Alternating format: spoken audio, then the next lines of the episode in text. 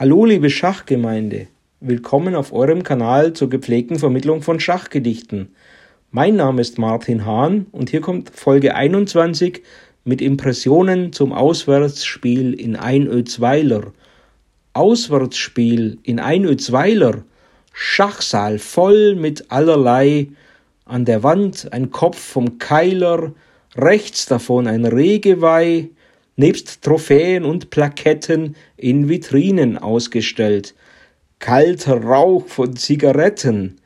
Was um alles in der Welt trieb mich sonntags in der Frühe in dies Kaff? Ich tu mir leid. Durch das Fenster gucken Kühe, mildern meine Einsamkeit zwischen all den toten Tieren.